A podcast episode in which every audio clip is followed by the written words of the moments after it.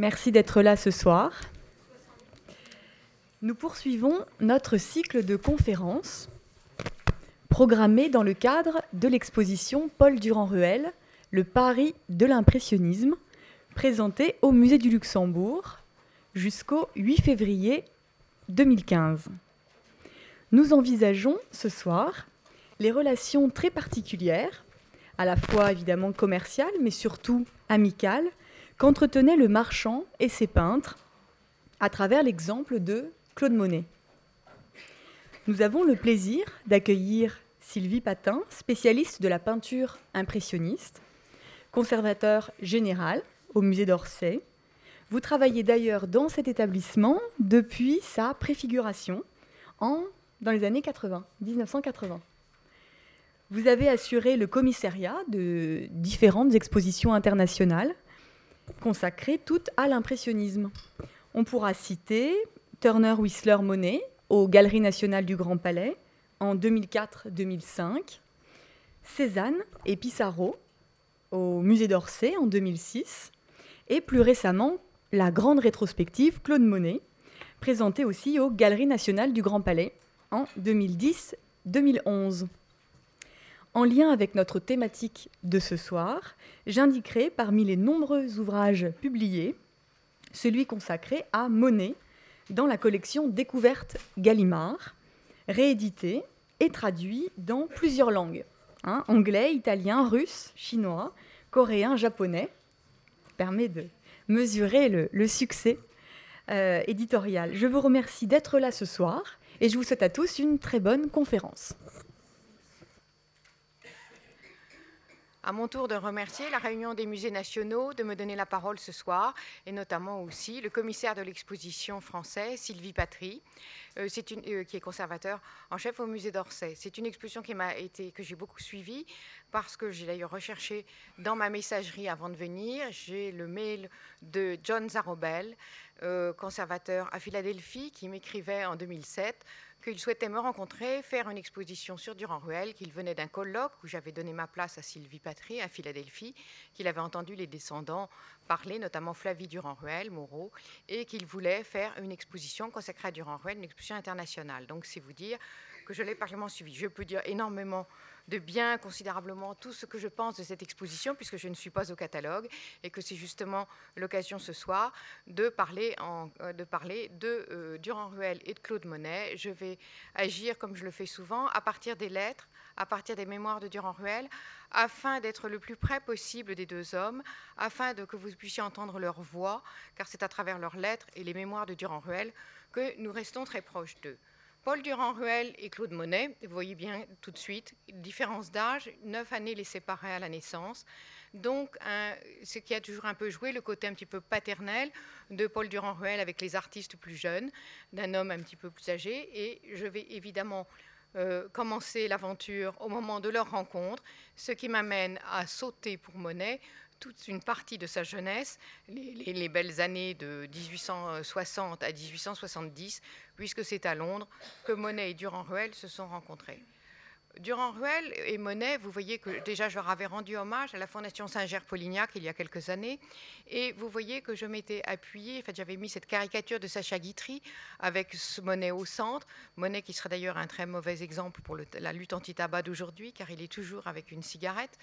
Monet au centre, et à droite vous avez Clémenceau, et à gauche Durand-Ruel, deux hommes qui ont été des piliers dans sa vie, et ce qui est d'ailleurs amusant, c'est qu'il y a d'ailleurs une citation de Clémenceau euh, euh, en, mêlant, si on veut dire, les trois hommes, Clémenceau disant De quel tourment Durand-Ruel sauva Monet en lui permettant d'être et de demeurer lui-même à travers toutes ses entreprises dans des conditions, euh, toutes les, conditions difficiles. Grâce lui soit rendue, grâce lui soit rendue, c'était le titre qu'a donné Pierre Assouline à son livre sur Durand-Ruel il y a quelques années. Donc vous avez, Durand, vous avez Clémenceau à droite, qui lui était contemporain de Monet, 1841, et Durand-Ruel à gauche dans sa galerie. Euh, une photo qui est prise euh, euh, en 1800, je pense qu'il est prise en 1910 à peu près. C'est-à-dire que Durand-Ruel a près de 80 ans. Durand-Ruel, ici, je vous montre cette, gravure de Marcelin de Boutin, qui est de 1890, afin que vous ayez un petit peu le personnage que vous, le voyez. Je vous montre également euh, deux euh, monnaies sous deux aspects. L'aspect quotidien, cette peinture par Renoir dans le jardin d'Argenteuil, peinture conservée au musée Marmottan-Monet, où vous le voyez euh, fumer la pipe, lire le journal, dans cette attitude tout à fait familière, comme une photographie prise sur le bras, sur la chaise, sur le dos de la chaise. Et vous le voyez toujours peint par Renoir à Argenteuil, mais là avec le pinceau et la palette à la main, ce qui vous montre d'ailleurs que l'obsession de Monet était la peinture à tous les instants, plus de 2000 peintures. Or, vous en ruelle, plus de 1000 monnaies, 1000 monnaies lui sont passées dans les mains. Donc vous voyez, euh, Monet euh, se, justifiait tout à fait pour une conférence ce soir avec les relations avec Durand-Ruel, euh, avec ses 1000 tableaux. Renoir, pour vous donner un exemple, c'est 1500 tableaux avec Durand-Ruel. Donc il est juste, il est derrière. Mais vous allez voir tout au long de mon propos qu'il a accompagné toute la vie de Monet et qu'il n'y a pas, a pas eu, il y a eu des brouilles, plus ou moins quelquefois des, des accords, des, des, des, un petit peu des ruptures aux difficultés financières mais qu'ils ne se sont quand même jamais quittés jusqu'à la mort de Durand-Ruel en 1922. Je vous lis euh, le, propos que euh, Monet aurait euh, tenu à Marc Elder en 1924, deux ans avant sa mort, alors qu'il avait donc 84 ans. Marc, c'est dans cet ouvrage qui s'appelle À Giverny chez Claude Monet, dans le chapitre d'Aubigny, voici ce que Marc Elder écrit. Alors, il donne, c'est Monet qui parle. Il semble que Daubigny ait croisé ma route pour me rendre service. À partir du jour où nous fûmes liés, il demeura l'ami fidèle, et sûr. Au jury du salon, il me défendit avec acharnement, moi et les autres impressionnistes. Une année, il démissionna parce qu'on nous avait refusé malgré son obstination. C'est grâce à lui que je suis entré en relation avec Durand-Ruel et ce jour-là, j'eus la vie sauve. Voici comment. Donc Monet continue. En 70, réfugié à Londres, nous fréquentions Pissarro, Bonvin, moi et quelques autres, un café où les Français tenaient assises. Daubigny s'y montrait parfois. Il apprit que nous étions des confrères, voulut voir notre peinture. Et le voilà qui s'exalte, qui s'emballe, jure de nous venir en aide à Pissarro et à moi.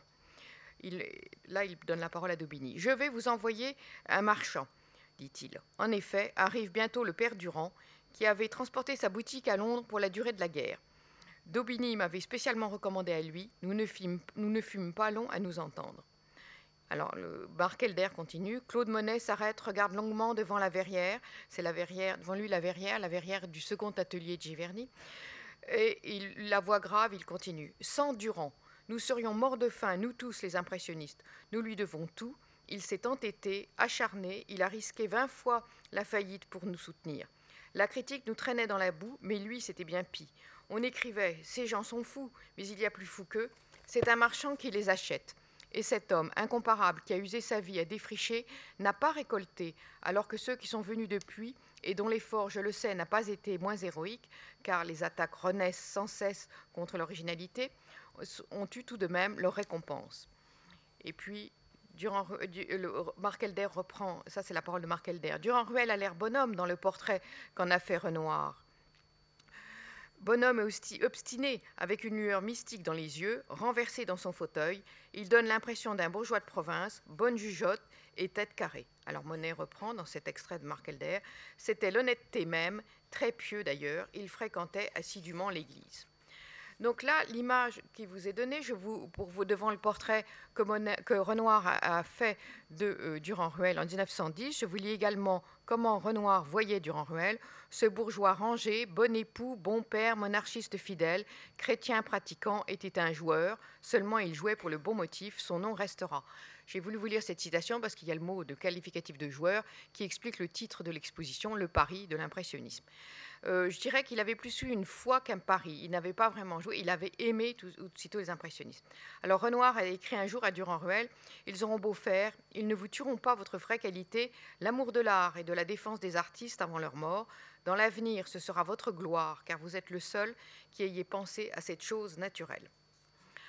Donc là, cette rencontre, vous l'avez, pu l'entendre, mais euh, il y a une autre voix qui, doit vous venir. C'est ici, c'est la voix de Monet selon Marc Elder, mais Durand-Ruel lui-même, dans ses mémoires, qu'il a commencé à partir de 1910, s'est exprimé. Et là, il a dit C'est dans ma galerie à Londres qu'au commencement de 1871, je fis la connaissance de Monet, dont j'avais bien remarqué les œuvres dans les derniers salons, mais que je n'avais pas eu l'occasion de voir, car il n'était presque jamais à Paris.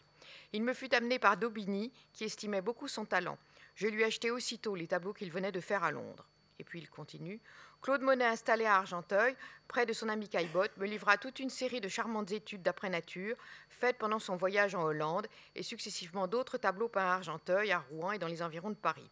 Ces mêmes tableaux qui, pendant 20 ans, ne furent appréciés que par un bien petit nombre de personnes, sont aujourd'hui ceux que les amateurs recherchent de plus en plus et payent volontiers très cher. Voici un exemple entre mille de cet aveuglement et de ce revirement. Alors vous allez avoir sous les yeux les premiers tableaux achetés par Durand-Ruel.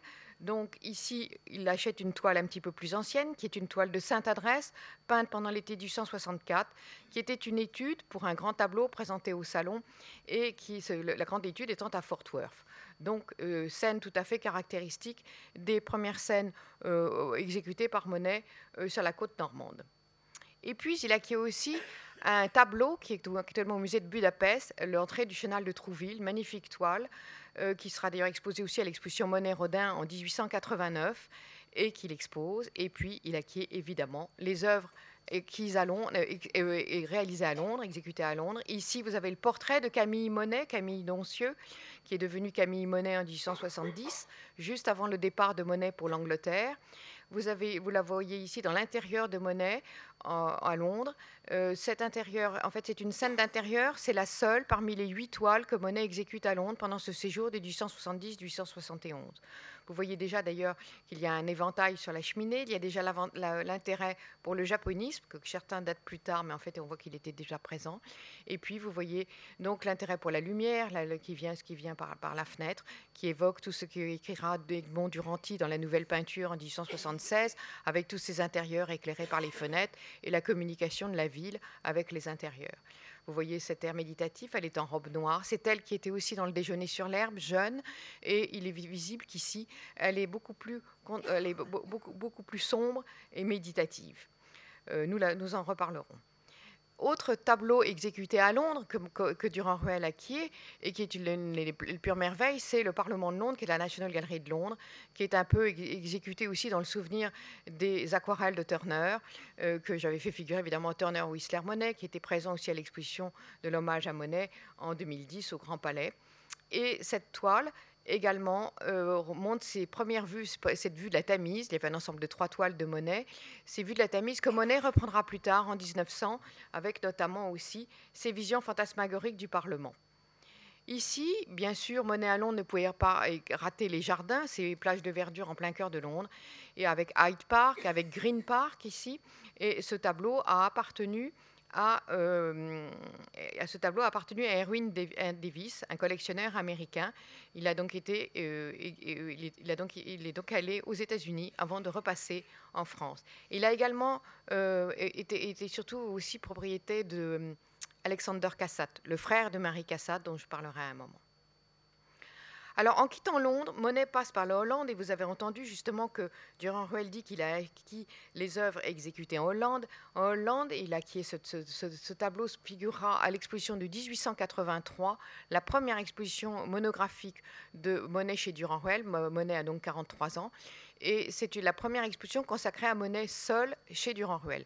Il y en a vu une autre dans la galerie de la vie moderne, la galerie de Charpentier, mais euh, vous avez donc sous les yeux cette toile qui rappelle aussi euh, tout ce que Monet a pu apprendre auprès de John King, le Hollandais John King, à Trouville, sur la plage de Trouville et à Honfleur, et certainement dans le désir de Monet de quitter l'Angleterre en repassant par la Hollande pour la découvrir, il y avait certainement la volonté de connaître le pays de John King. Monet à Argenteuil, les premières toiles, c'est justement cette installation qui a lieu au retour d'Angleterre et de Hollande. Monet s'installe à Argenteuil pour plusieurs années et c'est pendant cette période d'Argenteuil qu'aura lieu la première exposition impressionniste de 1874. Durand-Ruel va acheter aux impressionnistes, à, Pissarro, à, Sisley, à Monet, à Renoir et bien sûr beaucoup à Manet aussi, jusqu'en 1874, car là il va connaître des difficultés financières à cette période. Vous voyez une, œuvre qui est passée par les mains de Durand-Ruel, euh, cette petite maison d'Argenteuil avec euh, le jardin où Monet travaillait, également cette vue de la, de, la, liseuse, si on peut dire, qui s'est appelée Le Printemps, qui a été acquise, qui est passée par Durand-Ruel et qui l'a vendue un jour à Hugo von Studi, qui était le directeur du musée de Berlin, qui lui-même a acquis une, a acquis une autre œuvre que je vous montrerai tout à l'heure. Donc euh, ce, printemps, toutes ces scènes d'Argenteuil, de l'impressionniste, le mot n'était pas encore créé, puisqu'en 1872, c'était deux ans avant l'exposition impressionniste de 1874, et le nom de baptême des impressionnistes n'arrive évidemment qu'en 1874, lorsqu'a lieu l'exposition de groupe, et que le critique Louis Leroy les baptise d'une manière euh, ironique. Également tableau qui par Durand-Ruel, euh, le, tableau que vous avez sous les yeux qui fait partie en fait d'un triptyque. Il est d'ailleurs à l'exposition. Euh, là, j'ai d'ailleurs choisi aussi de vous mettre les tableaux qui sont à l'exposition au musée du Luxembourg. Le triptyque May qu'un amateur, Ernest May, avait acquis. Vous avez euh, la pointure de Monet à droite. Vous avez au centre, vous avez l'entrée de de village de Pissarro et à gauche le Sisley. Euh, à la même époque paraissait euh, par la Galerie Durand-Ruel un recueil en 1873, recueil de gravures où, où Durand-Ruel mentionnait toutes les œuvres qu'il il y avait justement euh, certaines de ces œuvres qui n'étaient pas encore réunies, hein, évidemment, en triptyque. Et euh, on voit déjà justement tout ce qui sépare un petit peu les peintres. Pissarro avec beaucoup plus l'amour de la campagne, Sisley et Monet davantage unis par leur amour de l'eau, euh, les rivières et les fleuves pour Sisley, la mer plutôt quelquefois pour, pour Monet, avec toutefois une passion pour la Seine. Également tableau passé par les mains de Durand-Ruel, cet effet d'automne, absolument un petit peu spectaculaire, avec Argenteuil dans le fond. Euh, cette toile a appartenu euh, euh, aussi à un, à un américain et surtout, elle est maintenant à l'Institut Courtauld de Londres alors, l'époque d'Argenteuil, c'est l'époque des régates, c'est l'époque où Monet travaille sur son bateau atelier, je vous le montre ici, dans, cette, euh, dans ce tableau qui a appartenu à Émile Zola et qui est au musée de Neuchâtel. Émile Zola, qui a eu ce très beau mot en disant que, euh, que Durand-Ruel s'était pris d'un coup de fêlure pour les impressionnistes, c'était son expression. Et également, Monet au bout de son jardin qui faisait aussi les ponts, le pont du chemin de fer, et également ici, cette version qui est au musée de Philadelphie, qui est passée aussi par les mains de Durand-Ruel. Donc vous voyez que 1874 sonne la première exposition impressionniste. Vous avez ici cette toile des coquelicots emblématique de Monet qui est au musée d'Orsay et qui ouvrait euh, dans le livret de l'exposition de 1874 qui ouvrait la, suite des œuvres de Monet. Vous aviez les coquelicots, vous aviez bien sûr l'impression soleil levant et vous aviez enfin le grand déjeuner, le grand déjeuner de Francfort qui est en ce moment exposé au musée Marmottan. Ce tableau qui représente une scène où vous avez le petit Jean Monet, c'est un tableau exécuté près d'Étretat au moment où Monet peignait la pie. Et vous voyez aussi sur le rebord à gauche euh, de cette très belle nature morte, vous voyez sous le, sous le couvert de l'absent, l'absent étant le peintre finalement, eh bien, vous voyez le Figaro qui l'attend. Et ce qui m'avait valu d'ailleurs de faire un article un jour sur Monet, le fidèle lecteur du Figaro, et toutes les personnes arrivaient à Orsay le lendemain en demandant où était, où est le tableau où il y a le Figaro. Parce que ce tableau est venu aussi une fois au musée d'Orsay quand il y a eu les six chefs-d'œuvre du musée du Stadel de Francfort. Je vous montre aussi ici le petit détail amusant de Monet avec les jouets le jouet de l'enfant qu'on retrouve dans nos temps. Donc, Impression Soleil Levant, Impression Soleil Levant, le nom à mentionner, c'est un collectionneur, un des premiers, Ernest Ogedé. Ernest Ogedé, euh, qui avait épousé Alice Ogedé, Alice Ringot, qui avait un magnifique propriétaire à Rotembourg. Et euh, ce propriétaire, c'était le propriétaire, un des premiers, un des premiers collectionneurs, puisqu'on peut dire qu'il avait acheté, acquis Impression Soleil Levant très tôt et euh, qui, reviendra, qui mourra en 1891, mais qui sera très présent dans la vie de Monet, puisque son épouse Alice euh, deviendra en 1892 la seconde Madame Monet. Donc je vous ai rapporté l'aquarelle de Turner euh, pour vous montrer justement ce parallèle quand lorsqu'on les rapproche, il y a vraiment euh, il y a vraiment un rapprochement à faire. C'était Yann Warrell, spécialiste de Turner, qui me l'avait mise dans les mains à Londres pendant que je préparais Turner Whistler Monet, parce qu'il n'y avait qu'à Paris qui était exposé l'impression Soleil Levant pour cette exposition. Nous arrivons donc là la vue du bassin du Havre, là où est exécuté l'impression Soleil Levant, mais là vous pouvez tout découvrir en ce moment au musée Marmottan Monet. Et puis nous arrivons après, une année après, 1875. En fait, c'est une année un petit peu terrible pour les impressionnistes car il y a une vente euh, organisé, où Durand-Ruel est plus ou moins expert, une vente euh, pour euh, les tableaux, de, pour, pour faire de l'argent au peintre. Et là, les, tableaux partent très mal. Il y a notamment ce train, ce train dans la neige, ce magnifique tableau du musée Marmottan qui a appartenu au docteur de Béliot, ce même docteur qui a soigné Camille, Camille Monet, l'épouse de Monet, pendant la période de Véteuil, avant sa mort prématurée. Ici, les déchargeurs de charbon passaient aussi par les mains de Durand-Ruel et qui, lui, ne figurera pas à l'exposition, à la première exposition de Monet en 1883, alors que Monet l'avait bien réclamé à Durand-Ruel dans une lettre où il lui écrit surtout Demandez bien à M. Charles Hayem, mes déchargeurs de charbon, son tableau, car ce sera une note à part. Donc dans la, dans la bouche de Monet, une note à part, c'est vrai, ça n'est pas la vision de la scène, la vision des loisirs, la vision des voiliers, la vision d'Argenteuil, c'est cette vision du monde industriel qu'il observait au Pont d'Anières. Vous voyez ces petits portefeuilles dans un sens, dans un autre sur les planches qui remplissent et qui débarrassent ou qui déchargent les péniches, des chargeurs de charbon. Et cette toile est restée très très longtemps dans la famille Durand-Ruel. Elle est maintenant au musée d'Orsay.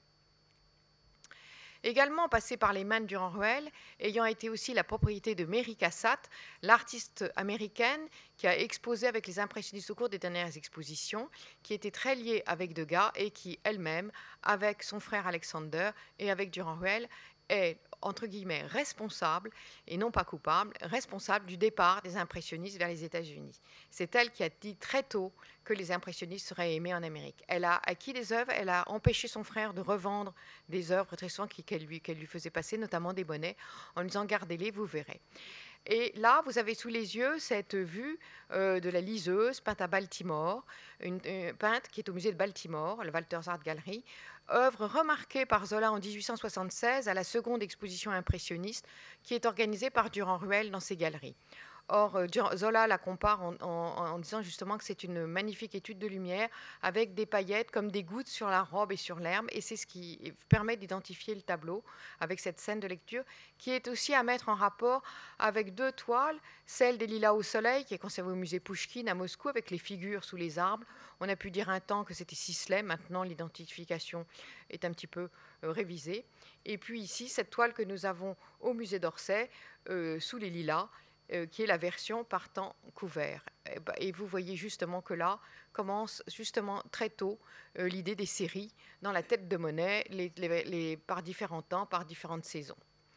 1876, cette grande exposition impressionniste organisée par Durand-Ruel, il y a un panneau décoratif très important, le Grand Déjeuner, qui est, qui est actuellement au musée d'Orsay, qui, est un, euh, qui fait partie du leg Caillebotte, et qui est une, une, une, une une œuvre très importante de 2 mètres sur 2 mètres à peu près, elle a ce format carré qui sera repris pour les peintures de décoration dans le château de Rothenbourg et qui sera repris pour de nombreux nymphéas plus tard. Donc c'est l'introduction, si on peut dire l'insertion de Monet dans un domaine qu'il ne va pas vraiment quitter ensuite, c'est le domaine décoratif. C'est une critique qui pourra lui être faite en disant qu'il est un art de décorateur, que c'est un art pour vendre, mais en fait euh, c'est quelque chose qui lui correspond très bien et vous verrez qu'il ira même, comme vous l'avez vu d'ailleurs si vous avez visité l'exposition du musée du Luxembourg, il ira même jusqu'à décorer l'appartement de Durand-Ruel sur commande de Durand-Ruel. Donc ce grand panneau, c'est intéressant parce qu'au catalogue, où il est évident que Monet s'est exprimé sur les titres, il est écrit panneau décoratif. Donc vraiment, c'était bien un panneau décoratif que euh, Monet voulait faire en, mettant, en introduisant son, son, fils, laissé à la fin du repas, comme souvent les enfants, à la table, avec cette très belle nature morte, qui rappelle que Monet très tôt a été un peintre de nature morte.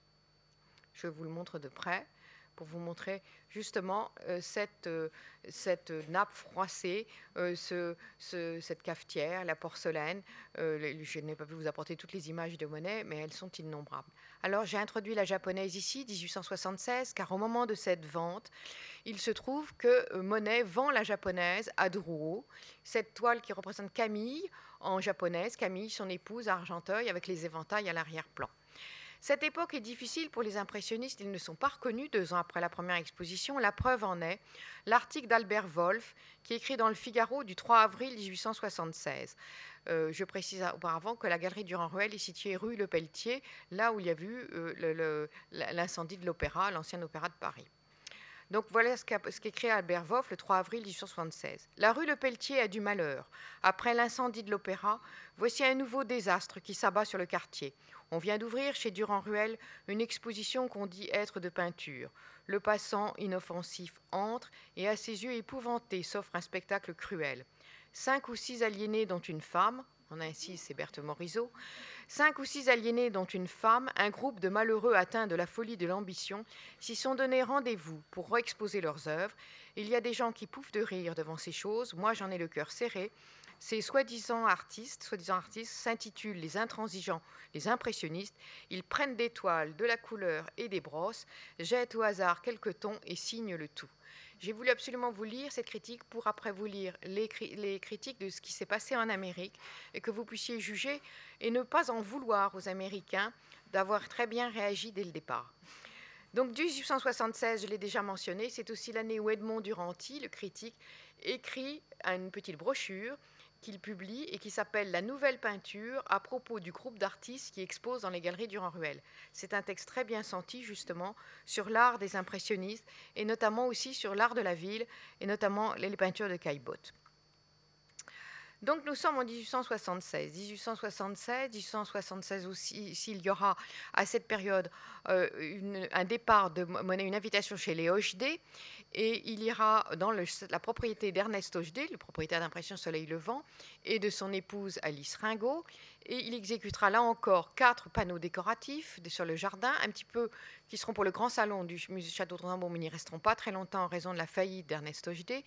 Et ces quatre panneaux sont comme des saisons, des, les saisons de printemps et de l'été, avec des, des, des, vues de, l'étang.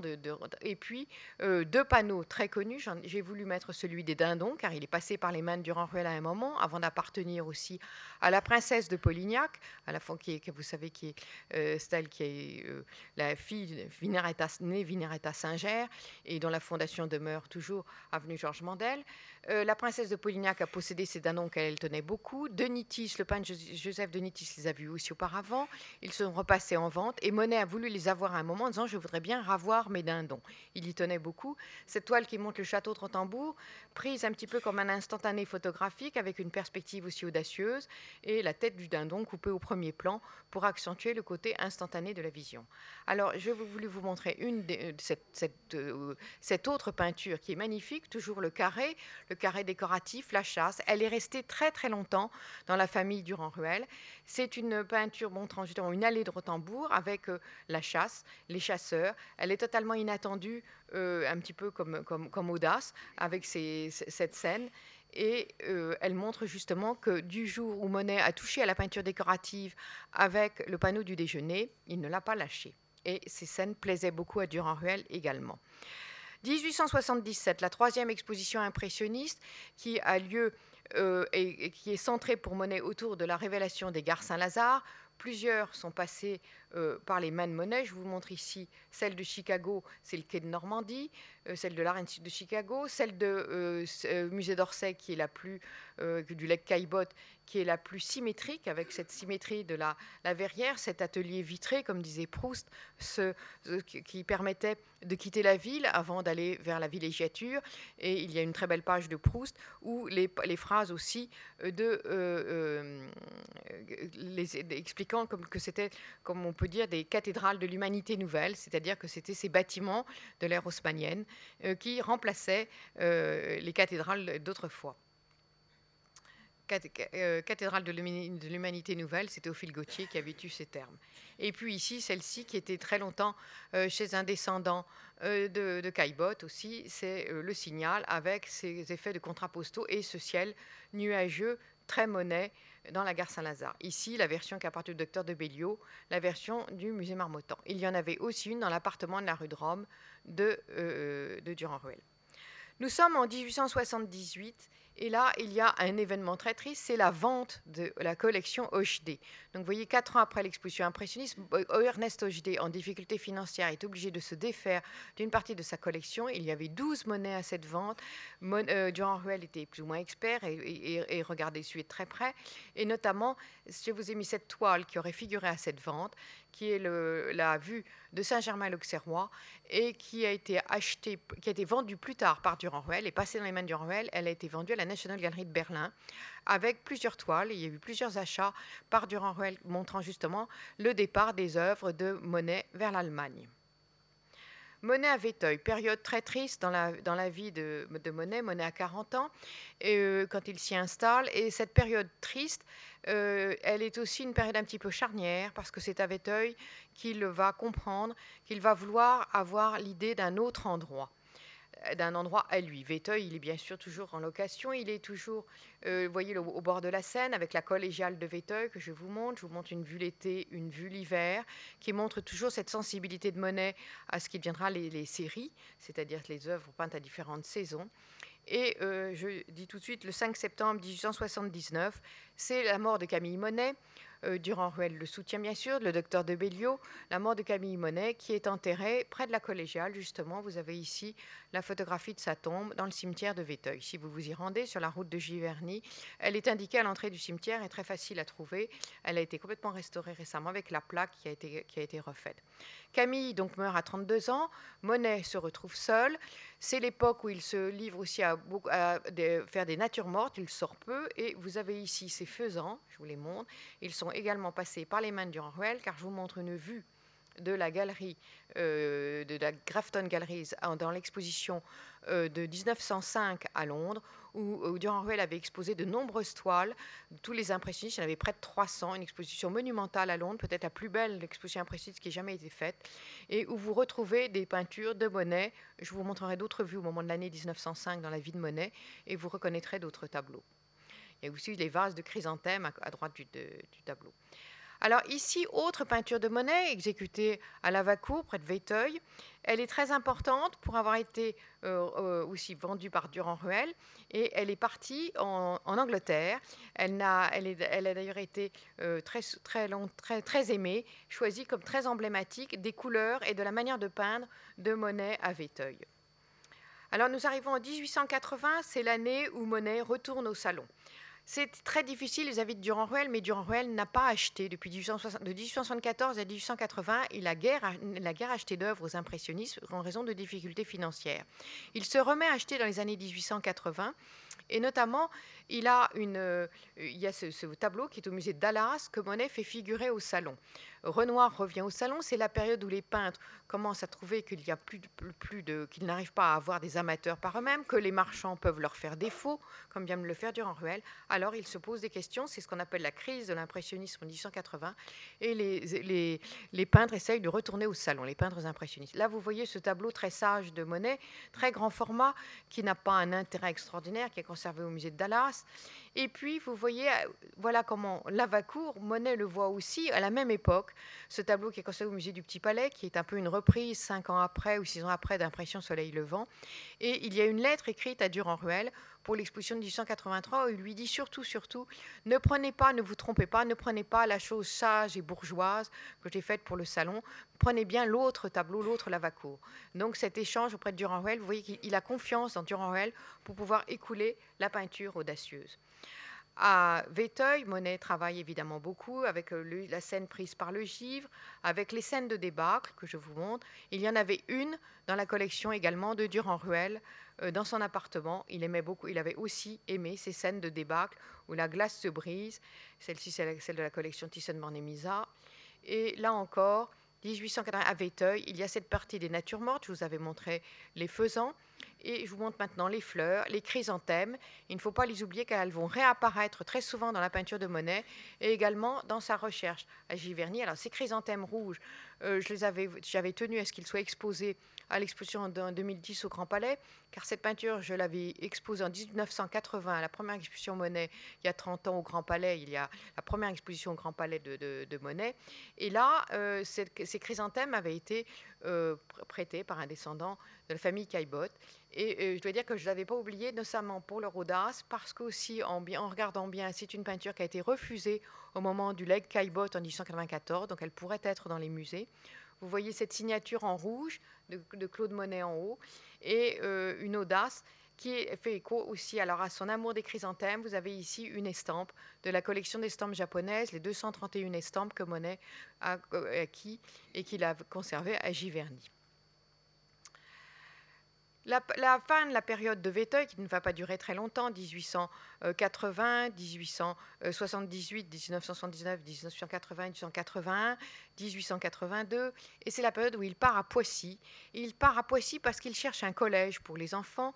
Il pense que là, les enfants pourront, pourront s'y installer, et il faut noter qu'à Véteuil, après la mort de Camille Monet, comme la maison avait été habitée aussi par Alice Ogidé, dont le mari avait des difficultés financières, c'est une nouvelle maisonnée qui, s'installe aussi à Véteuil, à Poissy, c'est-à-dire une maison qui comprend Monet, ses deux fils, Jean et, Michel, et puis également euh, la euh, famille Ogidé avec Alice Ogidé et son fils Jacques Ogidé, son petit dernier Jean-Pierre Ogidé qui était de l'âge de Michel Monet, et puis toutes les filles Ogidé, Germaine, Blanche, Suzanne, Marthe, qui étaient les, les filles d'Ernest et Alice Ogidé. Alors, pour évidemment, euh, si vous connaissez bien tous la plupart ici Monet, euh, Alice et, s'installera aussi à Giverny et elle deviendra en 1892 Madame Monet parce qu'il y aura le mariage de Suzanne Ogedé, la femme à l'ombrelle, Suzanne Ogedé, et que Monet doit conduire Suzanne à, euh, à l'église et qu'effectivement, Ernest Ogedé étant mort, Alice peut se remarier avec Monet qui lui-même était veuf de Camille. 1882, cette période est difficile pour Monet puisqu'il n'aime pas Poissy. Euh, d'ailleurs, Durand-Ruel le lui dit, lui dit que vous, vous, devriez quitter Poissy et tant pis de perdre quelques loyers. Il y a des fleurs, des arbres, vous devez avoir si, vous si ça ne marche pas, il faut quitter Poissy. Alors c'est le moment où, Monet, ne sachant que faire, euh, part euh, beaucoup sur la côte normande. Il travaille beaucoup à Pourville, à Varangeville. Alors toutes ces toiles sont passées par les mains de Durand-Ruel, que je vous montre. Le chemin de la Cavée à Pourville, qui a été beaucoup admiré par Geffroy, qui était présent à l'exposition. Vous avez également la pointe d'Ailly, euh, avec toutes ces espèces. Alors, c'est ces toiles qu'il exposera à l'exposition de 1883, euh, qui sont à la fois, comme, comme le disent les critiques, à la fois l'élément liquide, avec des marines, avec les petits personnages, vous voyez, et puis des éléments solides, les falaises. Alors, cette toile de Varangeville, qui est magnifique, a appartenu, euh, la, précédente avait appartenu à, l'éditeur, à, à, Gallimard. Mais cette toile, qui est magnifique, a aussi appartenu à Erwin Davis à un moment, qui vous montre cette, euh, cette, euh, cette, église de Varangeville, mais alors vue du bas, avec euh, cet, effet, sur la falaise, où Gustave Geffroy dira qu'il y a un effet de pierrerie, de luminosité, et que c'est comme si Monet était un géologue. Alors, 1882 encore, je vous montre la, cabane des douaniers à Varangeville, un, motif qu'il reprendra plus tard, qui a été également admiré pour son perspective audacieuse, donc aussi passé par les mains Ruel et exposé en 1883. C'est euh, d'ailleurs une station qui est très importante dans l'exposition au musée du Luxembourg, où vous avez ce moment où Guillaume Ruel se bat. Il y a un très bon essai de Sylvie Patry dans le catalogue sur les expositions individuelles. En fait, les peintres hésitent à quitter euh, les expositions collectives. Ils croient que le soutien des uns et des autres apporte le public et ils ne veulent pas euh, le forcing par ces expositions seules. C'est euh, Ruel devra se battre et il aura, il voudra absolument. Et finalement, on verra que Monet est tout à fait convaincu, puisqu'en 1889, il fera cette exposition Monet-Rodin, qui est une sorte de rétrospective de sa peinture, avec Rodin, le plus grand maître de la sculpture. Donc toujours en 1882-1883, Pourville, Varangeville. Pourville, le petit cuisinier, un portrait amusant euh, qui a été vendu par Durand-Ruel plus tard euh, au musée de Vienne, au Belvédère à Vienne. Donc le départ des monnaies pour l'Autriche, qui d'ailleurs célèbre souvent Monet. Et puis ce cuisinier qui faisait les galettes, toile aussi passée chez Durand-Ruel que vous avez à l'exposition euh, du musée du Luxembourg et qui était présente à l'exposition de 1883 avec cette mise en page des galettes assez amusante. Euh, Monet, peintre de nature morte, euh, excelle dans ce, domaine. Donc 1883 aussi, le site d'Étretat, bien sûr, où Monet, c'est la mer, la mer agitée à Lyon, et cette toile a été acquise par le musée de Lyon et justement vendue par Durand-Ruel également. 1883, donc j'en ai beaucoup parlé, c'est la date de cette première exposition, vous avez le catalogue sous les yeux. Pour euh, vous montrer un petit peu où en, sont Durand-Ruel et Monet en 1883, je vais vous lire quelques lettres.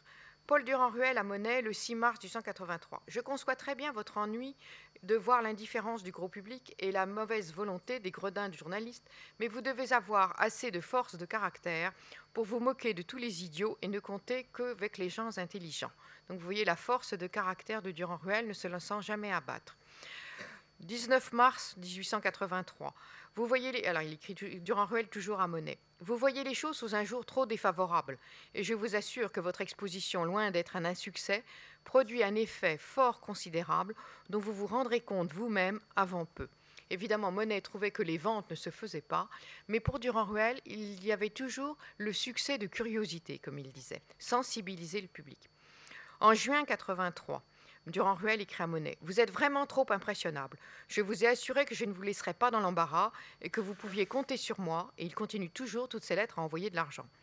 Et puis le 4 mai 84, c'est pour vous montrer qu'il y a une petite rupture à ce moment-là, euh, Durand-Ruel écrit que Georges, Petit, le marchand Georges Petit, ne se conduit pas bien avec moi. Je n'ai jamais mieux demandé que de m'entendre avec lui. Malheureusement, il est si peu sérieux que je ne sais que penser de lui. Il est d'ailleurs plus embarrassé que moi dans ses affaires. Je ne me démonte pas, je ne vous abandonnerai pas. Et puis il continue, laissez-moi faire avec vos tableaux. Et il termine une lettre en 87. Maintenant que j'ai préparé le terrain, il arrive pour récolter. Alors c'est cette période difficile des années 1880 où Monet joue un petit peu, il faut dire, aussi avec Georges Petit, avec les, ne veut plus l'exclusivité, qui était une des conditions de Durand-Ruel, qui voulait l'exclusivité de la production d'un peintre. Monet dit mais non, au contraire, il faut aller vers tous les, tous les marchands euh, pour que justement euh, on, on, ne soit pas dans vos mains parce que vous avez l'air de forcer le public. Et puis Monet euh, lui écrit également une lettre qui est très, très révélatrice parce que il a aussi très peur de retourner lui-même, de vendre lui-même l'artiste au, peintre. Voilà ce que Monet écrit à Durand-Ruel en mai 84.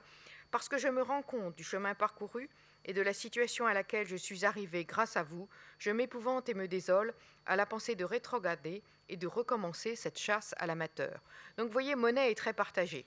C'est le moment où euh, je ne vous ai pas apporté toutes les lettres car elles sont terribles. Il y a certaines lettres de Monet où il accuse Desranruel que l'exposition a été mal préparée, mal annoncée et qu'on ne le montre pas assez. Donc cette année, euh, j'admire toujours le caractère de Durand-Ruel qui a certainement lu tous ces, reproches avec beaucoup de tristesse. Donc c'est cette période aussi où, Monet, dans sa vie personnelle, ne se trouve pas bien ni à Véteuil ni à Poissy. Euh, et c'est le moment où il écrit, euh, il écrit à Poissy le 5 avril 1883, Monet écrit à Durand-Ruel, Je voudrais une fois installé ne venir à Paris qu'une fois par mois et à date fixe. Je me mets en route jusqu'à ce que j'ai trouvé pays et maison à ma convenance, soucieux de m'installer. Donc en fait, il, veut, s'installer définitivement pour ne plus jamais déménager. Le 15 avril de Poissy, Monet écrit à nouveau à Durand-Ruel tout cela va faire bien de l'argent que je vous devrais, mais une fois installé, j'espère faire des chefs-d'œuvre, car le pays me plaît beaucoup. En fait, il vient de découvrir Giverny, toujours au bord de la Seine. Vous voyez les périodes, c'est Argenteuil, Véteuil, Giverny. Il s'éloigne toujours un petit peu plus pour retourner finalement plus près de la côte normande, plus près de Rouen où il y aura les cathédrales. Et là, les lettres partent euh, de, de, Giverny le 5 juin 1883, trois mois après l'installation. Voilà ce que Monet écrit à Durand-Ruel. J'ai été obligé de me faire construire au bord de la Seine un hangar pour abriter mes bateaux et déposer mes chevalets et toiles. Cette construction est terminée, il me faut la payer. Je compte donc bien sur votre promesse. Vous voyez que sans cesse, sans cesse, Monet demande de l'argent pour ses travaux à Durand-Ruel. Nous sommes à Giverny, et là, avant de, de, commencer cette période depuis l'année 83, je, fais, euh, je repars en 90, car sept ans après s'être installé, Monet, qui était locataire de la propriété de Giverny, qui veut faire des transformations, qui veut ménager, aménager son bassin pour y de plantes aquatiques pour y faire des peintures, c'est-à-dire au nymphéa, qui veut devenir propriétaire, écrit le 27 octobre 1890 à Durand-Ruel, Monet lui écrit Je serais obligé de vous demander pas mal d'argent, étant à la veille d'acheter la maison que j'habite ou de quitter Giverny, ce qui m'ennuierait beaucoup, certain de ne jamais retrouver une pareille installation ni un si beau pays. Et là, les avances de Durand-Ruel seront considérables, les avances pour que, Monet, sur les tableaux que Monet a, lui livrer. Donc nous sommes en 83, l'installation a lieu à Giverny le 1er mai 1883, mais il y a une affaire entre Monet et, Durand-Ruel qui dure depuis 1882 et qui va durer jusqu'en 1885. C'est la décoration du 35 rue de Rome chez Durand-Ruel. C'est là, par cet appartement, que s'ouvre l'exposition au musée du Luxembourg pour que vous soyez introduit chez Durand-Ruel. Car pour Durand-Ruel, finalement, tout est mélangé. La galerie, l'appartement, vous allez découvrir que tout ça se mariait ensemble. Il avait habité rue de, Rome, au troisième étage, et puis ensuite au premier étage, un appartement tout à fait Et il avait commandé à Monet dans les années 1882, il avait commandé des portraits de sa famille à Renoir. C'est pourquoi la plupart des portraits de la famille Durand-Ruel sont exécutés par Renoir, portraitiste, peintre de figures. Et au contraire, il avait commandé très intelligemment à Monet des fleurs et des fruits pour, pour une décoration de 36 panneaux, pour 6 portes, 6 panneaux par porte. Et finalement, il y aura 5 portes, donc 30 panneaux qui seront installés. Je vous montre les vues anciennes que vous avez peut-être vues déjà au musée du Luxembourg. Les vues, euh, certaines sont un petit peu floues parce que ce sont des photos anciennes et certaines sont aussi reprises d'Internet. Vous avez le grand salon de la rue de Rome avec des peintures et vous voyez apercevez les portes de loin. Vous les voyez aussi, c'est une vue plus lointaine, plus floue, mais vous les voyez plus en entier à gauche. Et vous la voyez ici encore avec la danse de Renoir, les danses de Renoir. Donc, vous voyez que Monet était très présent chez Durand-Ruel. Mais ces panneaux, il va les faire très attendre. Alors, je vous lis quelques lettres. Paul Durand-Ruel à Monet, 1885-1886. Donc, nous sommes déjà trois années plus tard. Je n'ai pas à vous dire tout ce que j'ai. Alors, il lui dit Je n'ai pas à vous dire tout ce que j'ai enduré de tracas et de, et de pertes pour vous avoir défendu depuis bien des années. Vous n'avez pas idée, vous n'avez pas d'amis plus dévoués et plus désintéressés. Et puis, euh, euh, en 1882, il lui, écrit le 18 septembre 1882, Durand-Ruel écrit à Monet, et puis il y a mon appartement en rue de Rome, parce qu'il lui dit il y a des pays à voir et à visiter, et puis il y a mon appartement en rue de Rome, avec un grand salon qui peut vous servir d'atelier et où vous pouvez faire en chambre, tout aussi bien qu'un autre, des tableaux d'après nature. Corot, pour se reposer de ses études sur nature, a bien commis une foule de chefs-d'œuvre dans son atelier. Vous verrez qu'il y a un écho de ce propos dans des propos de, de Monet à Londres quelques années plus tard. Alors, en 1883, et Durand-Ruel écrit Je n'ai pas pu encore trouver les vases que vous m'avez demandé. Les vases, justement, qui sont nécessaires pour certains éléments des portes. Je vous montre ces portes. Vous voyez un petit peu les, les, panneaux. Et vous voyez ici, ce sont évidemment, quand vous les regardez, les panneaux euh, horizontaux qui sont à mi-parcours. Il y a deux, deux, grands panneaux rectangulaires, des petits panneaux horizontaux et des panneaux quasiment carrés en dessous. On revient au format carré, au format décoratif avec le pot. Vous avez ici donc ces fleurs en travers. Je vais aller assez vite. J'ai voulu vous les montrer tous pour que vous ayez l'idée de la diversité. Avec les ah, maintenant, ces portes ont été démembrées, mais elles avaient été conçues comme des tableaux individuels. Voilà ici, vous voyez deux panneaux et vous allez les apercevoir dans la porte, en haut. Et puis vous voyez en bas, c'est comme un, jeté de fruits euh, naturel. Vous voyez, euh, vous allez voir le tableau ici. Voilà, alors vous voyez que Monet représente très bien le velouté des pêches, comme il l'avait d'ailleurs fait dans une peinture qui est au musée de Dresde, à travers un bocal de verre et sur une commode où on voit le marbre qui se reflète. Également ici, vous voyez les vases qui apparaissent, les vases demandés. Il y a également une phrase de Monet qui dit qu'il a rapporté du Midi en 1884 une branche d'oranger, mais elles sont fanées et qu'il fera mieux là-bas quand il retournera à Bordigara. Donc il rapportait, vous voyez la branche en bas à gauche, citronnier, euh, vous voyez les vases, la branche de citronnier, encore ici d'autres peintures. Monte. Les pots de fleurs qui sont assez amusants. Les tulipes. Il a vraiment. Et également encore ce pot d'azalée. Vous voyez justement que ce que. Euh, et puis il y a également le petit panier à droite qui est assez amusant, la nature morte au panier avec euh, le raisin. Vous voyez que c'est toujours le rappel aussi des saisons. Pour je vous le montrer un petit peu mieux. Des saisons. Et également tout cet aspect très décoratif là. Ici, vous voyez une peinture de Monet qui, est dans la, qui, a, été dans l'appartement de, euh, Durand-Ruel. Cette peinture exécutée à Belle-Île, les rochers à Belle-Île, vous allez la voir ici, dans le grand salon. Vous la voyez dans le petit salon en haut à gauche. Et vous voyez justement que, Durand-Ruel faisait en commun sa galerie, son appartement. Alors, je vais vous lire quelques lettres qui montrent bien comment il concevait les choses. Euh, d'abord pour les panneaux, Durand-Ruel écrit le 17 novembre 83 Monet N'ayez pas peur pour les panneaux, je les ai mis en place pour voir l'effet, mais sur leur châssis et simplement fixés avec de petites pointes. Ils font très bien, mais vous choisirez vous-même leur place définitive. Et évidemment, vous verrez que les lettres de Monet sont impératives, qu'il veut lui-même placer les portes. Le 30 juillet 84, en lui envoyant de l'argent, euh, Durand-Ruel ajoute à Monet J'ai passé trois heures avec des capitalistes que je cherche à convaincre et à entraîner. Je les mène rue de Rome, et là ils se repaissent de peinture. C'est là que je peux obtenir le plus de résultats. Travaillez et faites de bons tableaux, nous les vendrons et nous aurons raison de nos ennemis. Donc vous voyez qu'il utilisait son appartement à la rue de Rome pour y amener des collectionneurs le 9 novembre 83. Je ferai placer de suite dans ma salle à manger tout ce que j'aurai, de façon à pouvoir les montrer sur place. J'en ai déjà fait l'essai et cela fait très bien. Le 8 février 85. Tâchez de me finir mes panneaux de salon. Cette décoration vous attirera aussi des admirateurs et des clients le 25 février 85. Je crois d'ailleurs que la meilleure exposition est celle de l'appartement de l'amateur.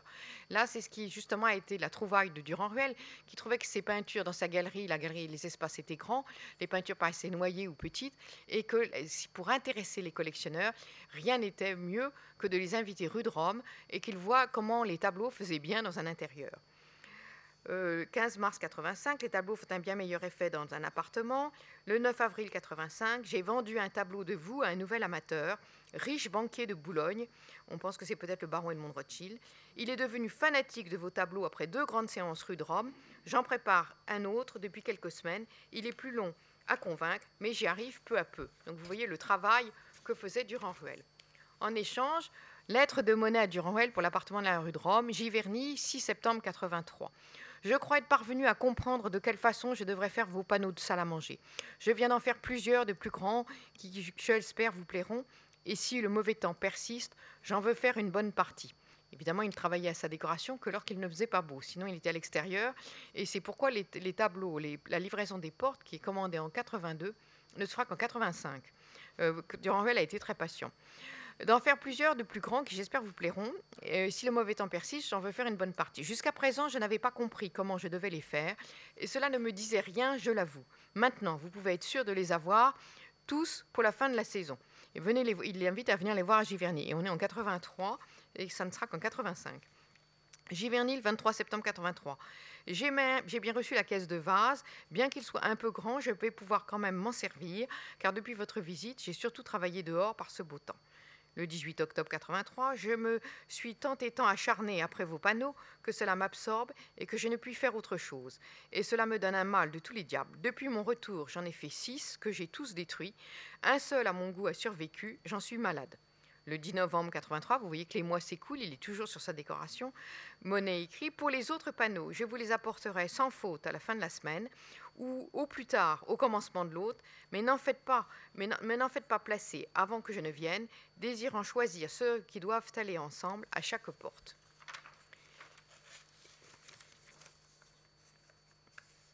Et puis, le 1er décembre 1883, de Giverny, Monet écrit Je voudrais pouvoir vous répondre que tous vos panneaux sont terminés, mais malheureusement, je ne fais pas ce que je veux, quoique me donnant bien du mal.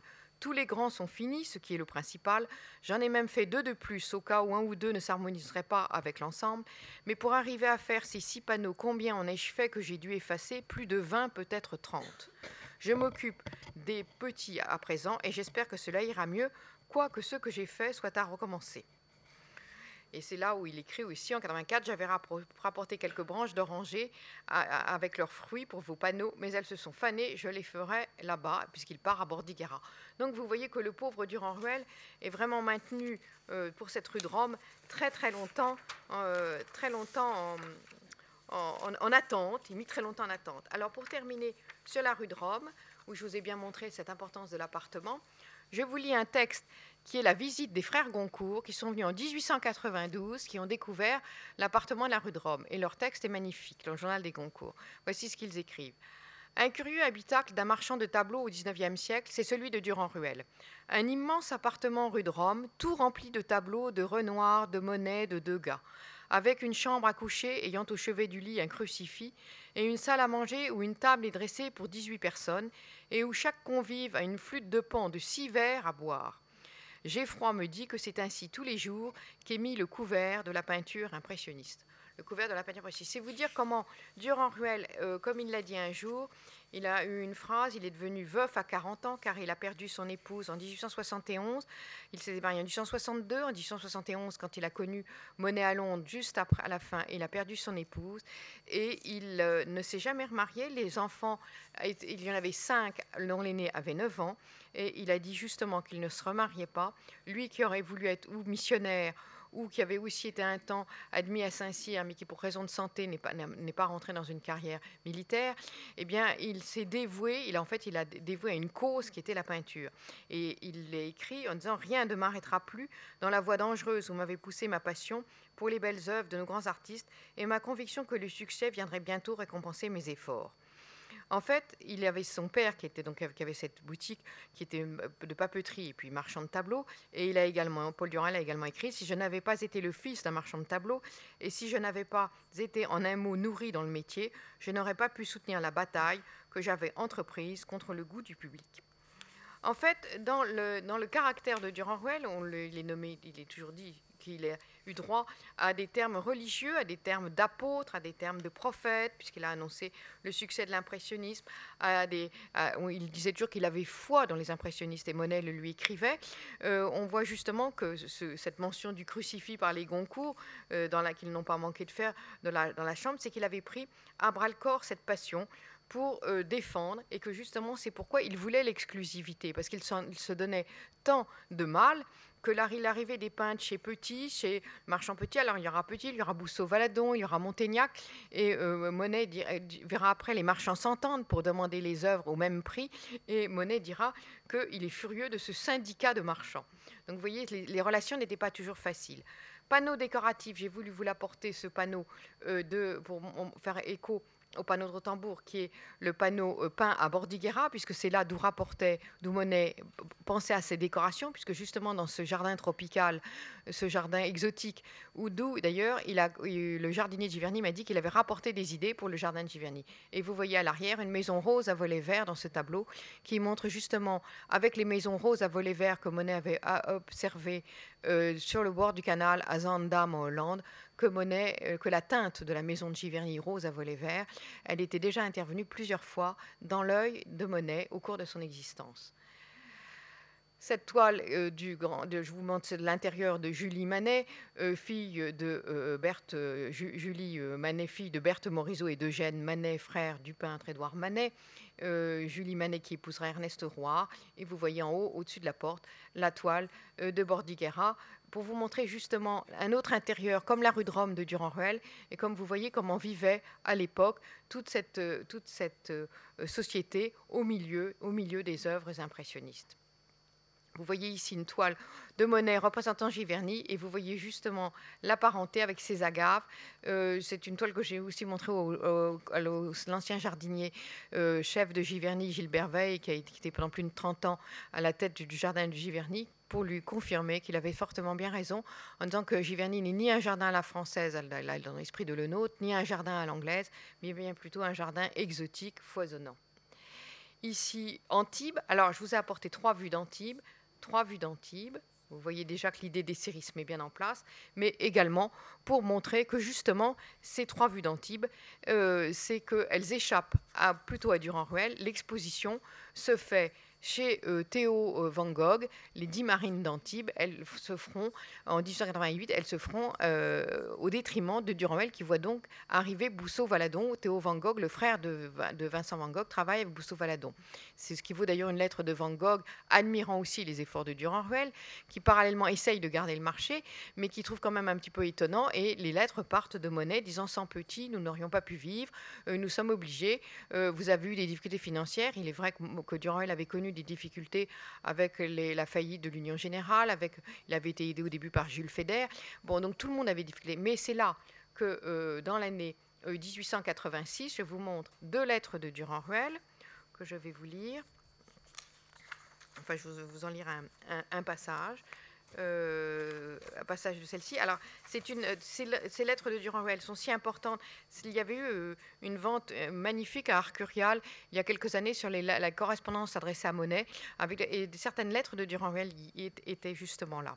Mais il faut évidemment rendre hommage à la famille Durand-Ruel en entier, que ce soit Paul Durand-Ruel et toute sa descendance. Moi, j'ai connu évidemment les années 70, c'était Charles Durand-Ruel, et puis maintenant Paul-Louis Durand-Ruel et Flavie Durand-Ruel-Moureau, qui s'occupent de la galerie, et également Claire Durand-Ruel-Snellart et également Caroline Durand-Ruel-Godefroy, qui ont publié de nombreux textes et, et qui entretiennent justement ces archives qui sont si importantes pour la connaissance. Alors cette lettre de Durand-Ruel à Monet, que vous avez à l'écran, du 15 janvier 86, si vous regardez le second paragraphe, vous pouvez lire à un moment, Je travaille avec une ardeur que vous ne soupçonnez pas pour recruter de nouveaux amateurs et chauffer les autres. Je gagne du terrain chaque jour, malgré l'hostilité de mes chers confrères, et nous finirons bien par triompher. Et puis une aussi suivante, le mois suivant, 18 euh, février 86, il va, alors, il va terminer une affaire, il dit, avec des conditions ruineuses, je compte sur vous pour me faire des chefs-d'œuvre avec lesquels je pourrai regagner une partie de cette, de cette perte fabuleuse. Ce qu'il me faut maintenant, ce n'est pas de gagner, c'est de vivre. Vous voyez, les, difficultés de Durand-Ruel étaient très réelles. Donc, euh, dans ces années-là, en 1886, c'est une année où Monet se va en Hollande. Monet, euh, Durand-Ruel a possédé plusieurs peintures de Hollande notamment dans l'appartement de la rue de Rome. Également, euh, Monet Belle-Île, où il rencontre Gustave Geffroy. Et également, Monet, pour la dernière fois, traite la figure avec les figures de la femme à l'ombrelle, à euh, panneau encore une fois très grand, panneau décoratif, montrant l'art de Monet décoratif, qui lui rappelle d'ailleurs une peinture qu'il avait exécutée en 1875 du petit Jean Monet et de Camille sur le bord de la falaise en Normandie avec ce grand ciel de nuages et qui également peut être mis avec tous ces jeux des ombrelles qu'on retrouve partout, en rapport avec son goût pour les estampes japonaises où l'ombrelle est un accessoire souvent présent. Ici, euh, Monet commence à s'intéresser à l'Epte avec tout ce petit canot, avec ce, bateau, cette norvégienne, cette œuvre qui est présentée à l'exposition Monet-Rodin en 1889, Les Trois Sœurs Hochdé. Mais c'est justement en 1889 que Durand-Ruel refusera d'ailleurs à Monet au début de prêter. Pour l'exposition Monet-Rodin, il y aura des différents. Mais en 1886, la grande idée de Durand-Ruel, c'est l'Amérique. Alors l'Amérique, je vais vous lire quelques lettres également qui montrent bien les réactions d'un peintre et de Durand-Ruel. Durand-Ruel, en 1884, le 2 novembre, envoie cette lettre à Monet. Je parlais hier avec Renoir de l'Amérique et de la certitude qu'il y aurait pour lui et pour vous d'y faire des études utiles et fort lucratives. Il me dit que si je lui garantis le succès, il est disposé à partir. Et vous, qu'en pensez-vous? Il y a longtemps que Madame Cassatt me dit que vous aurez grand succès à New York. Les affaires sont si nulles à Paris et l'avenir si sombre pour tout le monde en France que je me demande si moi aussi je ne devrais pas chercher à envoyer, à ouvrir à nos affaires un nouveau marché, et je suis persuadée que le seul bon est celui des États-Unis. Si nous allions tous les trois là-bas, vous, Renoir et moi, je suis sûre du succès. À New York et aux environs, vous aurez une foule de motifs très intéressants pour vous à peindre. Inutile de vous dire que Monet n'était pas très sensible à les peindre en Amérique. 24 juillet 85, euh, Durand-Ruel reprend. Il y a ici trois ou quatre personnes très influentes et à la tête des affaires à New York. Je cherche à les instruire et je commence à les persuader. Je ferai à New York une grande exposition très spéciale. Donc vous voyez, n'hésitez pas à écrire à Monet. Vous allez voir les réticences de Monet ensuite. Monet va à New York, euh, Durand-Ruel se dérange à New York, comme il le dit, pour chauffer les amateurs. Il faut arriver à révolutionner ce pays de millionnaires et tâcher de le devenir nous-mêmes. Donc évidemment, il avait bien vu qu'il y avait une possibilité de commercial.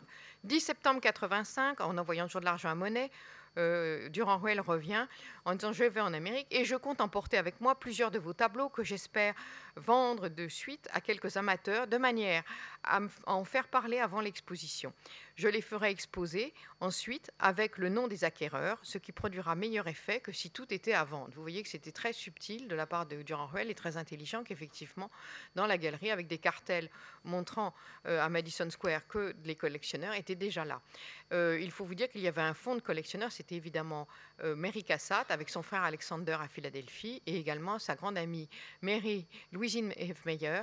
Euh, j'avais été aussi commissaire d'une exposition sur les collections F. Meyer au musée d'Orsay que j'avais beaucoup aimé en 1978 et qui montrait très bien cet engouement, on l'avait appelé d'ailleurs le, catalogue Quand l'Amérique découvrait l'impressionnisme, cet engouement et le, très gentiment, Louisine F. Meyer avait appelé Mary Cassatt la marraine de sa collection.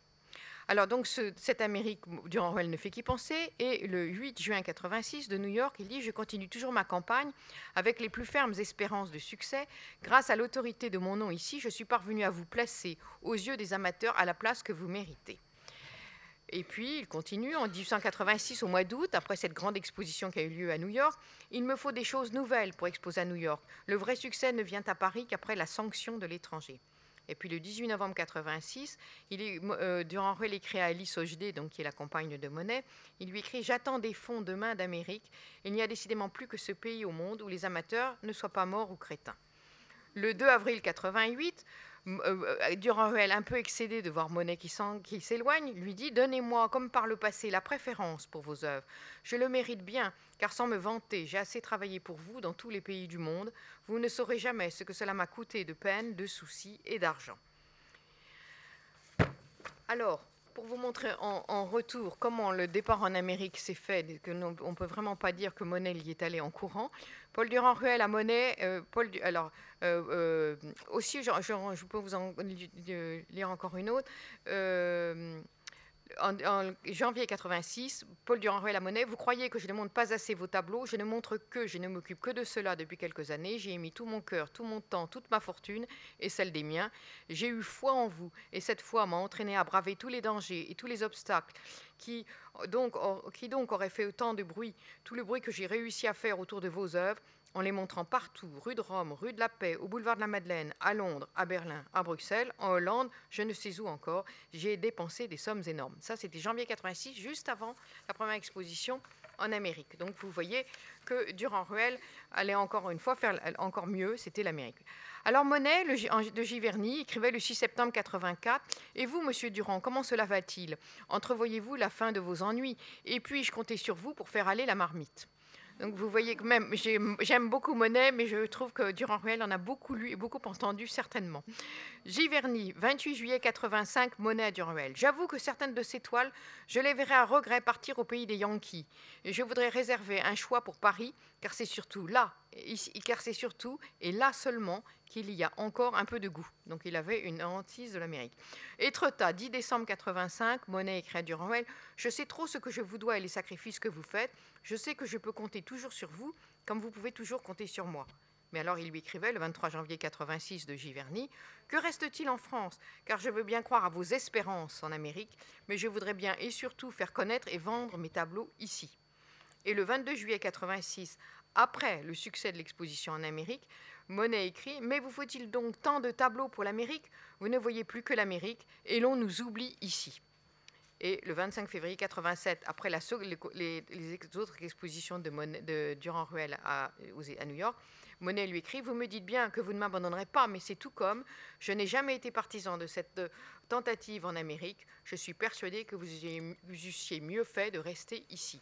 Alors vous voyez là, Monet est un peu injuste, mais vous voyez bien que si les œuvres sont parties en Amérique, et vous en en êtes convaincu là, c'est au corps défendant des peintres, la sagesse de Durand-Ruel, qui, ne voyant que les peintres ne s'en sortaient pas, que les peintres le délaissaient, qu'il fallait donner une impulsion.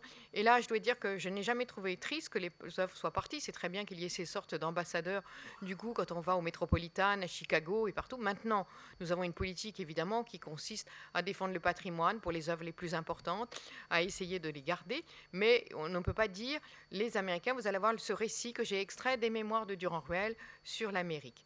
Voilà ce qu'écrit Durand-Ruel. Un des associés de l'American Art Association de New York, amené chez moi par un ami, fut frappé par l'importance et l'intérêt de mes collections, surtout de celles que j'avais réunies dans mon appartement rue de Rome, et il pensa qu'elles étaient de nature à faire sensation en Amérique.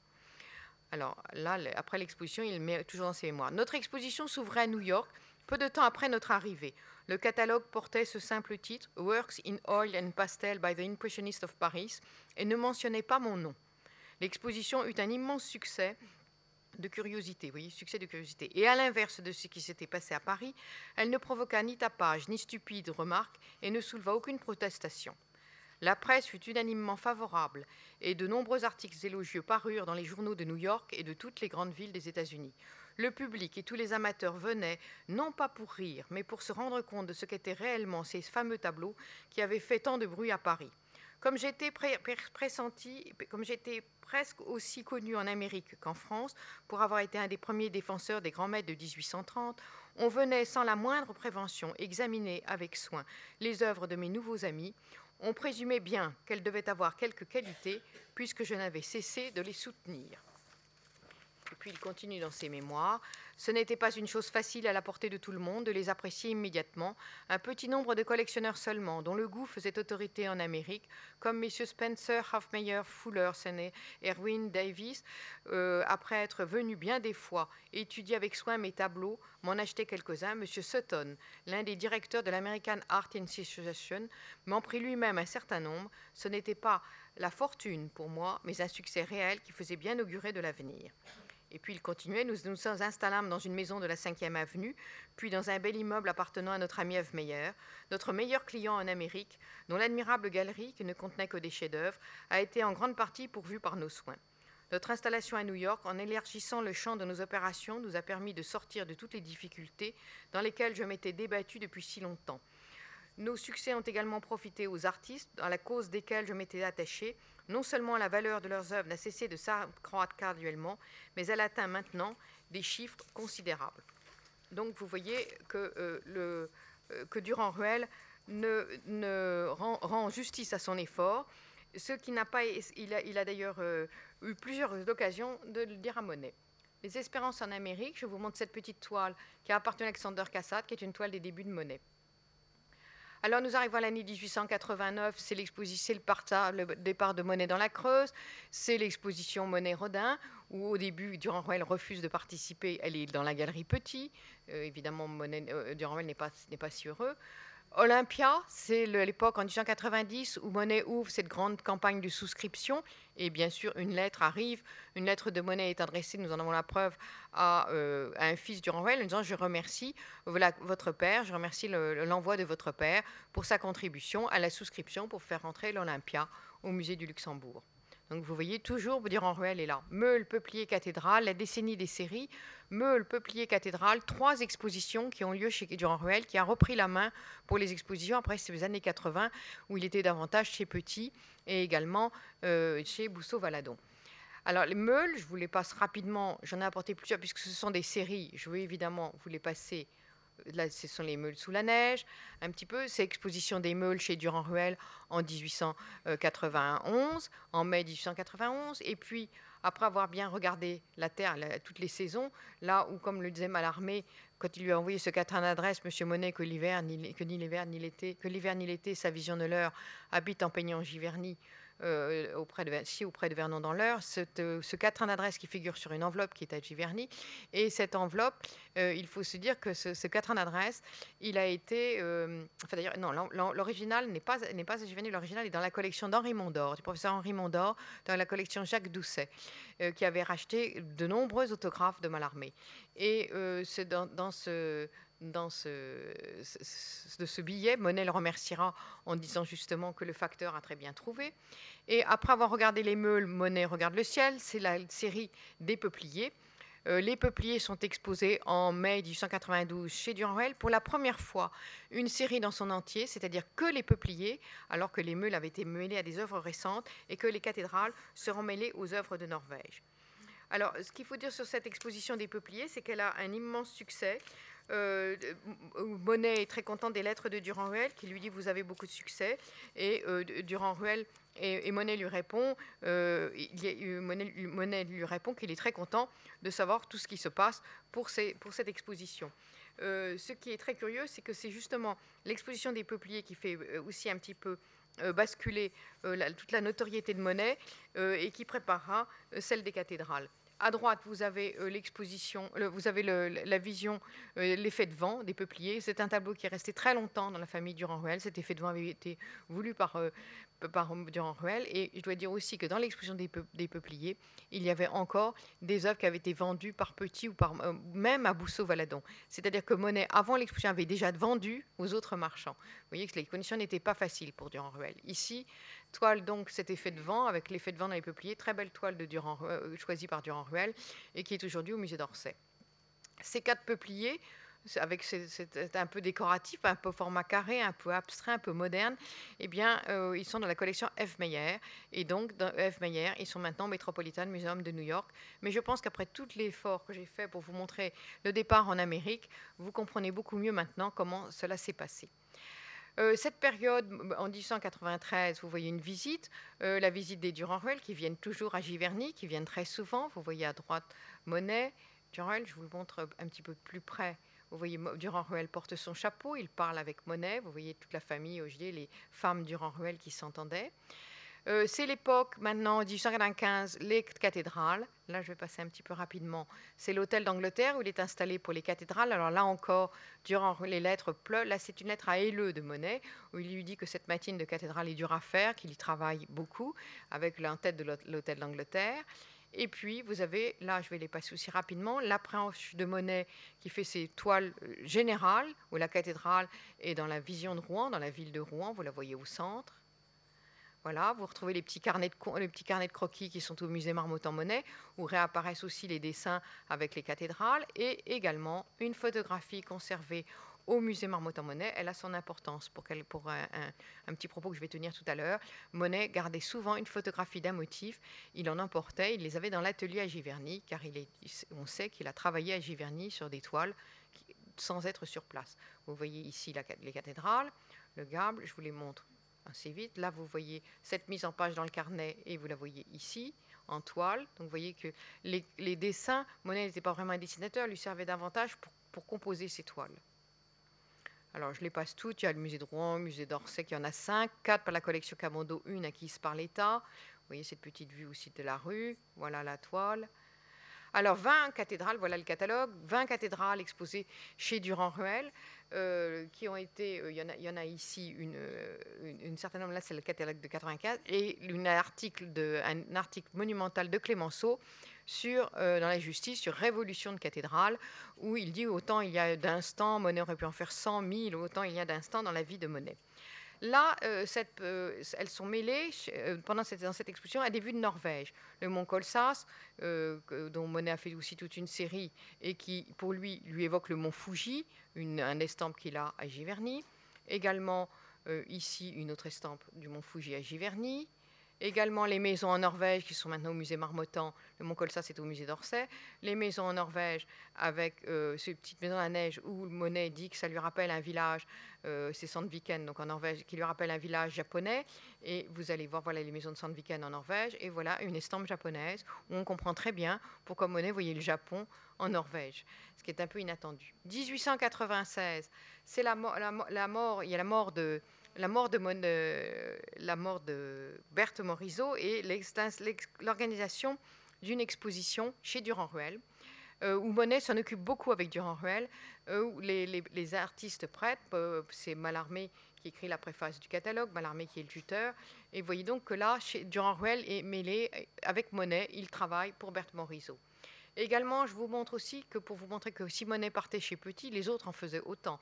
Voilà en 1897 Alfred Sisley qui expose à la galerie Georges Petit, mais qui en même temps est aussi euh, liée, elle doit beaucoup à Durand-Ruel. 98, j'ai inséré cette toile euh, comme un retour en arrière, Camille, Camille Doncieux, Camille, toile de 1866, euh, qui a été exécutée d'après, avec cette magnifique robe de soie, toile qui est conservée maintenant à la Kunsthalle de Brême. Et cette, euh, il avait dit dans une de ses lettres, Monet, c'est une Parisienne déguisée, c'est en japonaise pour la Parisienne, et là c'est une Parisienne, c'est une, euh, il, concevait son modèle comme une vraie Parisienne.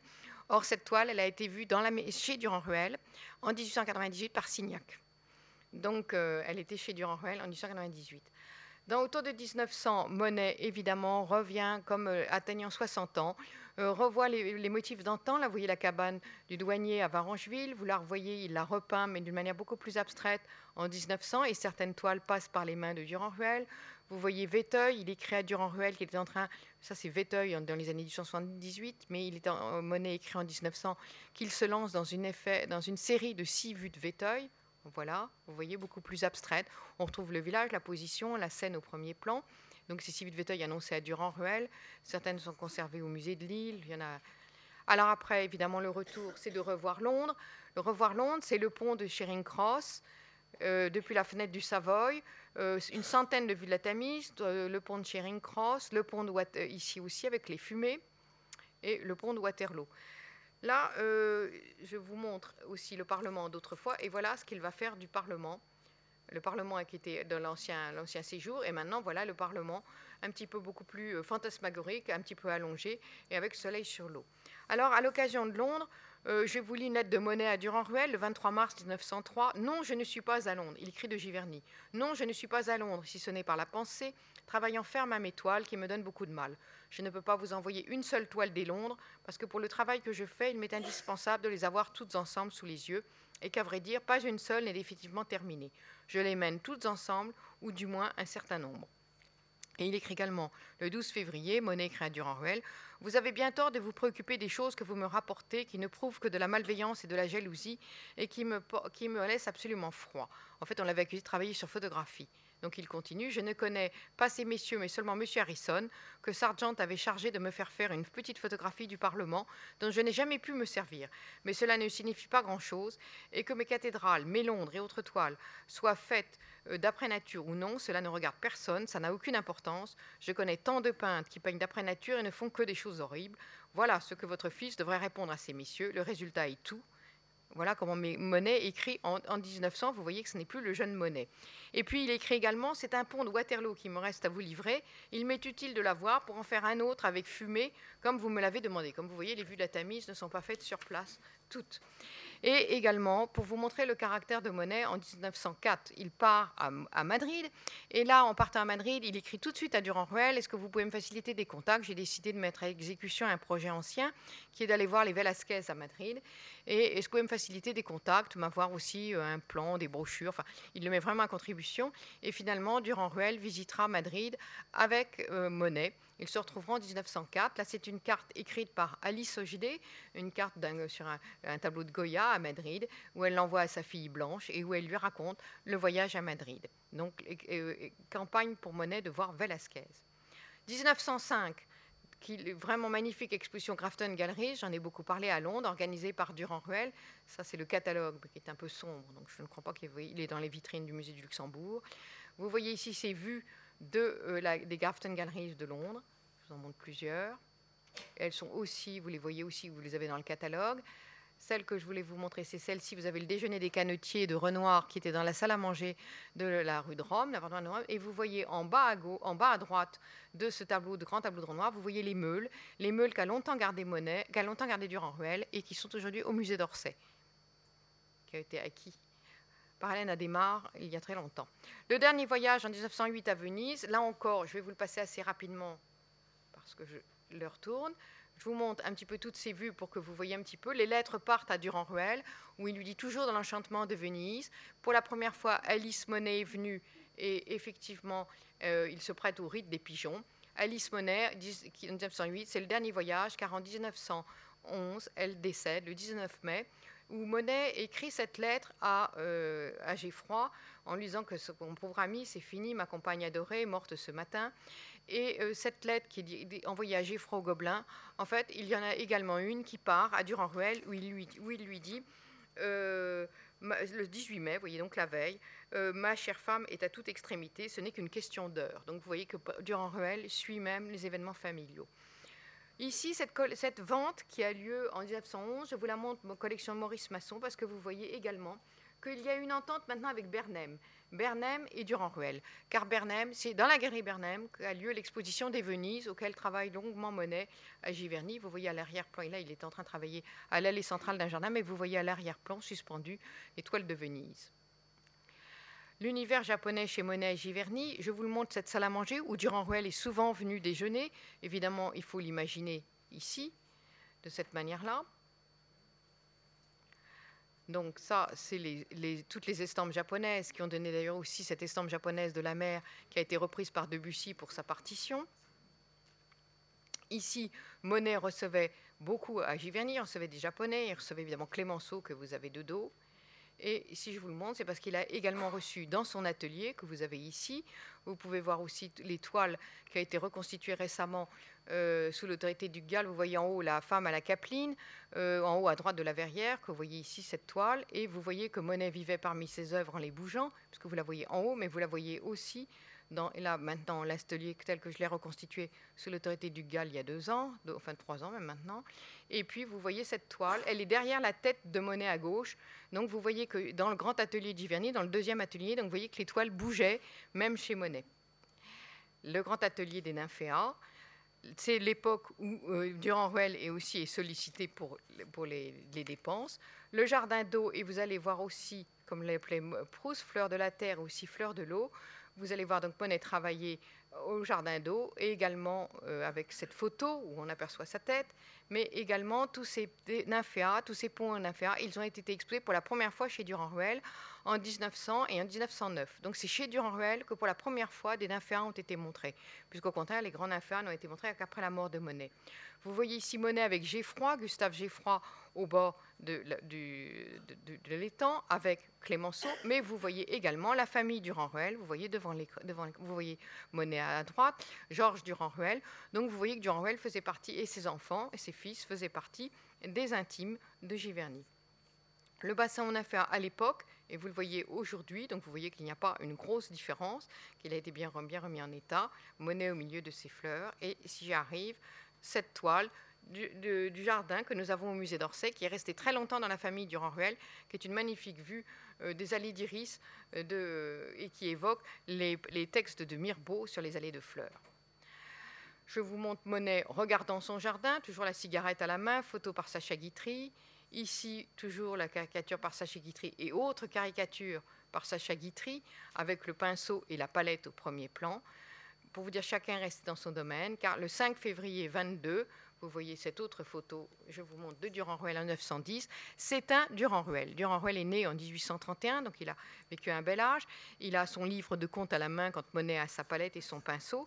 Et euh, sur les conclusions que je vous dirai, je vous dirai aussi que ce qui va lui survivre, ce seront les mémoires de Paul Durand-Ruel qui ont été publiées par euh, la euh, par, euh, du vivant de, euh, qui ont été publiés dans les années 39, mais par les éditions, par les, grâce aux archives Durand-Ruel, mais qui ont été réédités récemment par Paul-Louis Durand-Ruel avec une préface et Flavie Durand-Ruel-Moureau.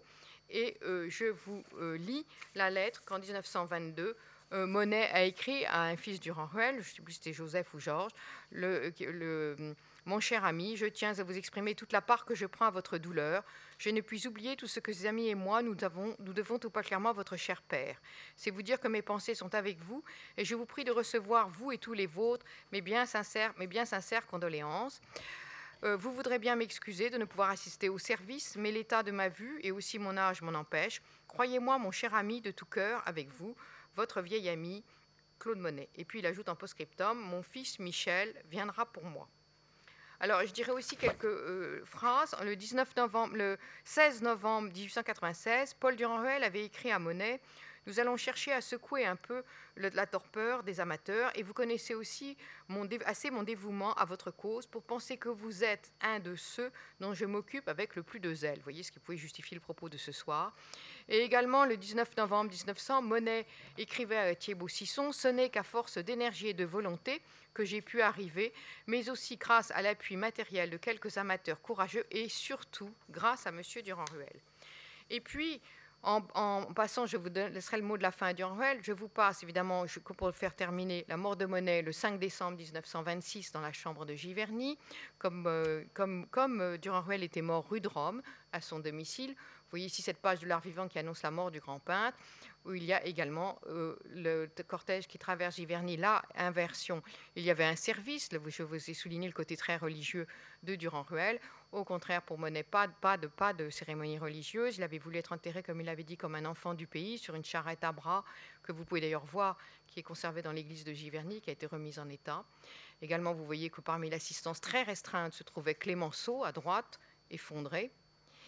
et la tombe de Monet, où justement l'avait précédé, c'est une tombe très curieuse, Ernest Hochdé en 1891, c'est une tombe qui a appartenu à la famille Hochdé, et c'est elle qui d'ailleurs se peut s'opposer au départ de Monet pour la Panthéon. La plaque de Monet, donc, qui avait survécu quatre ans à Paul Durand-Ruel. Je vous remonte Durand-Ruel devant un tableau de Sisley. Vous voyez à l'arrière-plan, à sa gauche, un tableau de Sisley. Et je termine, je trouve que la, phrase, la parole doit être laissée à Durand-Ruel. Je vous ai toujours dit que les mots qu'il avait, c'était des, mots de foi. Je me souviens toujours de ce que m'avait enseigné, alors que j'étais très jeune conservateur stagiaire en 74, en 1974, à l'ingénierie Charles Durand-Ruel à l'époque. Il m'avait dit, vous savez, il ne nous faut jamais parler de Durand-Ruel marchand des impressionnistes, il faut en parler comme un marchand et un ami. Et c'est pourquoi, si j'avais donné un titre à ma, à ma conférence, je n'ai pas répondu assez tôt à l'RMN, donc le titre a été donné d'office, ce serait les dialogues entre un marchand et un peintre. Parce qu'en fait, il y avait une sorte d'amitié, d'affection que je vous ai montré et je trouve que cette très belle lettre, c'est celle que ce très beau commentaire, c'est celui qu'a fait euh, Durand-Ruel en mars-avril 1908, alors que Monet était en train de prévoir l'exposition des Venise chez Bernheim. Voilà ce que Durand-Ruel lui écrivait Je n'ai jamais agi avec vous comme un négociant, mais comme un admirateur enthousiaste de vos œuvres.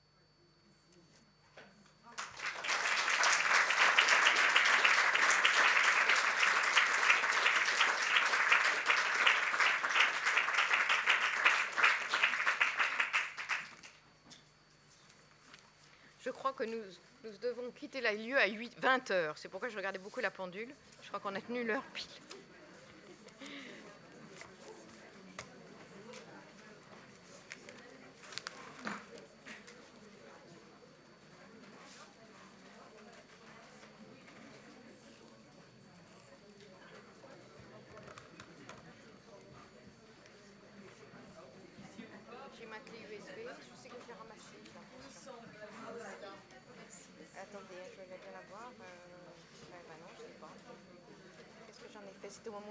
C'était au